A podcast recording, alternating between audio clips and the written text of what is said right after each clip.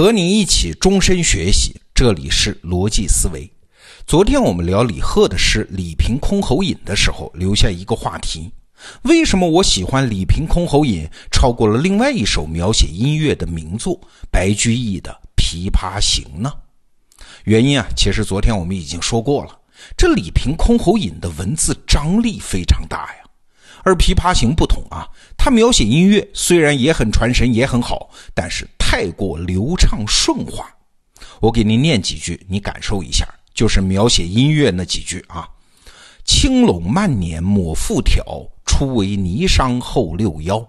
大弦嘈嘈如急雨，小弦切切如私语。嘈嘈切切错杂弹，大珠小珠落玉盘。剑关莺语花底滑，幽咽泉流冰下难。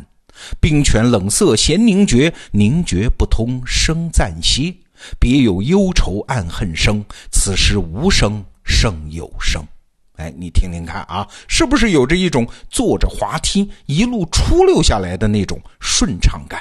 对，白居易的诗啊，好就好在这儿，通俗，才气纵横，音韵畅达。但是这个人被人诟病也在这儿啊，说啥？说他絮叨。就有点像我们说一老太太那样絮叨啊，她生怕有一个线头断了，总是扯住每个线头，反复的跟你讲。比如我刚才念的这几句里面，“大弦嘈嘈如急雨，小弦切切如私语”，哎，挺好的一句。但是白居易呢，生怕你忘了“嘈嘈切切”这两个精妙的比方，他一定是要把这个线头再往下给你重复一遍。嘈嘈切切错杂弹，大珠小珠落玉盘。下面又来了啊！剑关应与花底滑，幽咽泉流冰下难。多美的句子！白居易不放心呐啊！我好不容易想出来冰泉这个比方，他马上就来跟你重复：冰泉冷涩弦凝绝。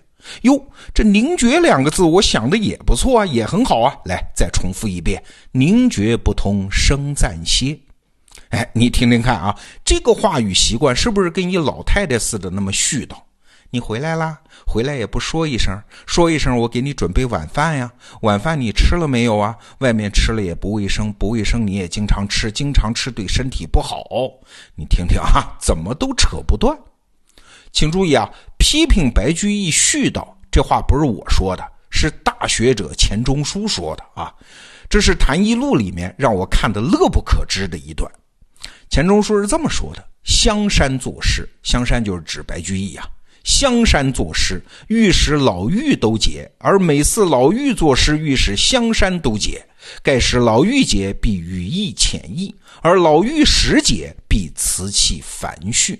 浅意可也，繁絮不可也。”哎，这是钱钟书先生说的话，是文言文，我大致给你解释一下。钱先生说啊。香山、白居易都说白居易作诗有一个习惯，要让老太太都听得懂。但是实际上呢，像是老太太说了话，让白居易翻译成诗啊，让老太太听得懂，这是好事儿，浅显嘛。但是老太太的话，那可不能翻译成诗啊，那翻译成诗就是絮叨啊。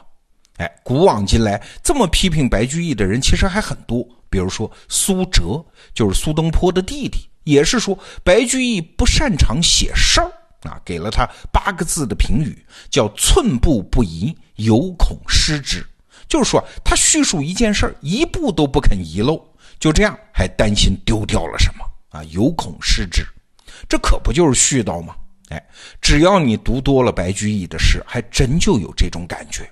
他逻辑很严密，叙事很周详。就是有点事无巨细，哎，缺了点昨天我们说的李贺的那种大开大合的张力。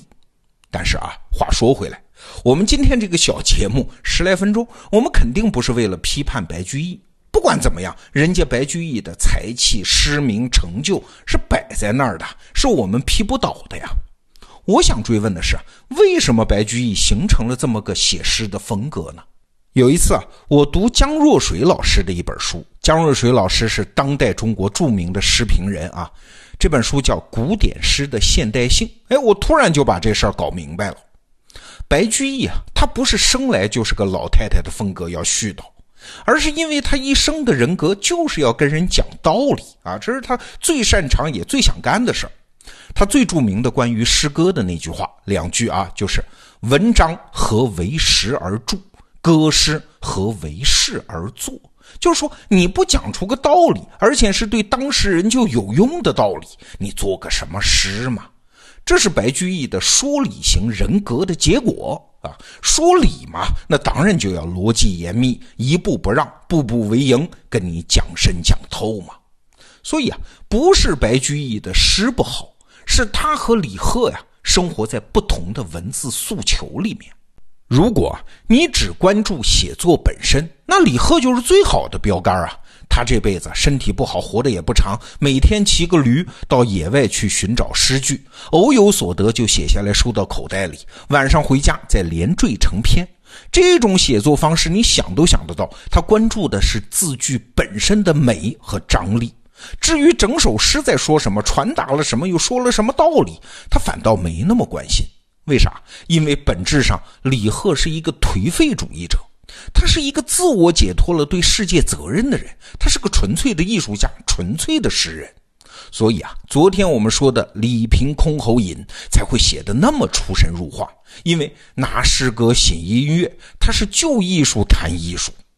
但是白居易的世界不同啊，或者说中国古代绝大部分诗人，甚至可以说绝大部分我们当代写作的人都没有那么简单。我们是要通过自己的文字影响世界的。只要一个写作者他自觉不自觉地对这个世界背负上一些责任，在艺术和说理之间，在字句张力和逻辑铺陈之间，哎，没办法嘛，他就得找到一个平衡。那事实上呢，白居易那些写的特别好的名作，就是这种平衡掌握的非常好。不信呢，你去读一读他的千古名篇《长恨歌》。当然了，今天我们来不及讲《长恨歌》啊，我下面用一首非常简短，但是大家都知道的诗来进一步说明：白日依山尽，黄河入海流。欲穷千里目，更上一层楼。熟吧？王之涣的《登鹳雀楼》。这首诗我们从小就背啊，这后两句“欲穷千里目，更上一层楼”几乎已经是中国文化的格言了。这是地地道道的说理诗，是要讲一层道理的。那正是因为这个道理说的很漂亮，所以我们几乎把前两句当成了陪衬啊，就是写景嘛，“白日依山尽，黄河入海流”啊，很普通的两句。但是你再琢磨一下，你看啊，第一句。白日依山尽，这是什么方向啊？西方嘛，日落西方嘛。那第二句呢？黄河入海流，什么方向啊？你会说废话，黄河东流去，那当然是东方啊。所以这两句的意思呢，就是诗人站在鹳雀楼上，先是往西一看，看到了白日依山尽，然后把眼光收回来，看到了眼前的黄河，再往东一看，黄河入海流。没毛病吧？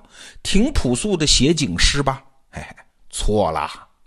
你想，鹳雀楼在哪儿啊？在今天山西永济市的黄河岸边。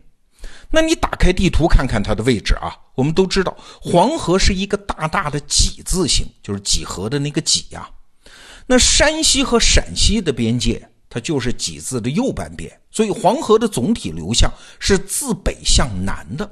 啊，诗人王之涣登了鹳雀楼，他看黄河的流向，他看到是往南流的，但是他不甘心呢，他要看的是黄河入海的方向，要不怎么那个词儿叫入海流呢？黄河从鹳雀楼下过，往南要再流二十多公里，在潼关和风陵渡转头向东。啊，所以王之涣才要急匆匆更上一层楼。为啥？他欲穷千里目嘛，必须登高一层，转头向东，才能看到黄河入海的方向。所以这首诗啊，你感受那个过程，通盘看下来，它是这么个意思：我看到黄河南去，但是我知道这不是它入海的方向，所以我要更上一层楼，摆脱眼前的小格局，看到更大格局里面的真相。和走向，他的意思啊，不是说浅显的说登高才能望远，而是登高才能看到真相和全局。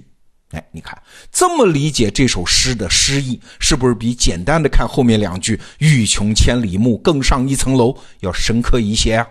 哎，你再体会一下这四句啊，它不是前两句写景啊，后两句论理，是断开的诗，它没断，是一气连贯的，没有前两句后面两句的力道和逻辑就出不来。啊，所以面对这样一首诗，你非得批评说，这难道不也是白居易诗的絮叨吗？啊，一点一点的都没有断开，是紧接着给你写这个逻辑。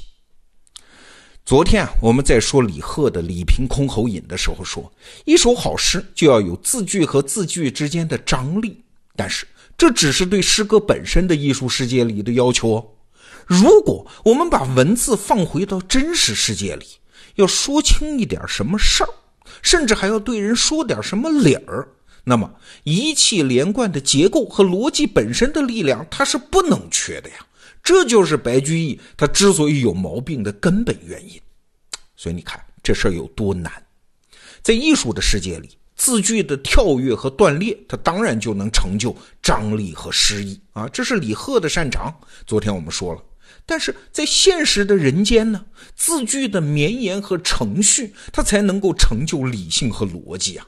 哎，所以你看这两天我们讲下来，你才能理解一个真正大牛的诗人他是什么样。哎，我们不说诗了啊，我突然想起了韩寒说赛车的一段话，我是找不到原文了，我就记得个大意，我印象非常深。韩寒说，一个专业的赛车手，他不是一味的追求速度。而是把速度和安全同时放在心里，随着这个赛车的速度往上飙，速度和安全之间的那根线是越拉越细，细到如发丝一般。那顶级赛车手的本事呢？哎，看似是速度越来越快，其实不是，其实是保持这根线非常细，越来越细，哎，但是就不断裂呀。好，这个话题我们先聊到这儿。逻辑思维，明天见。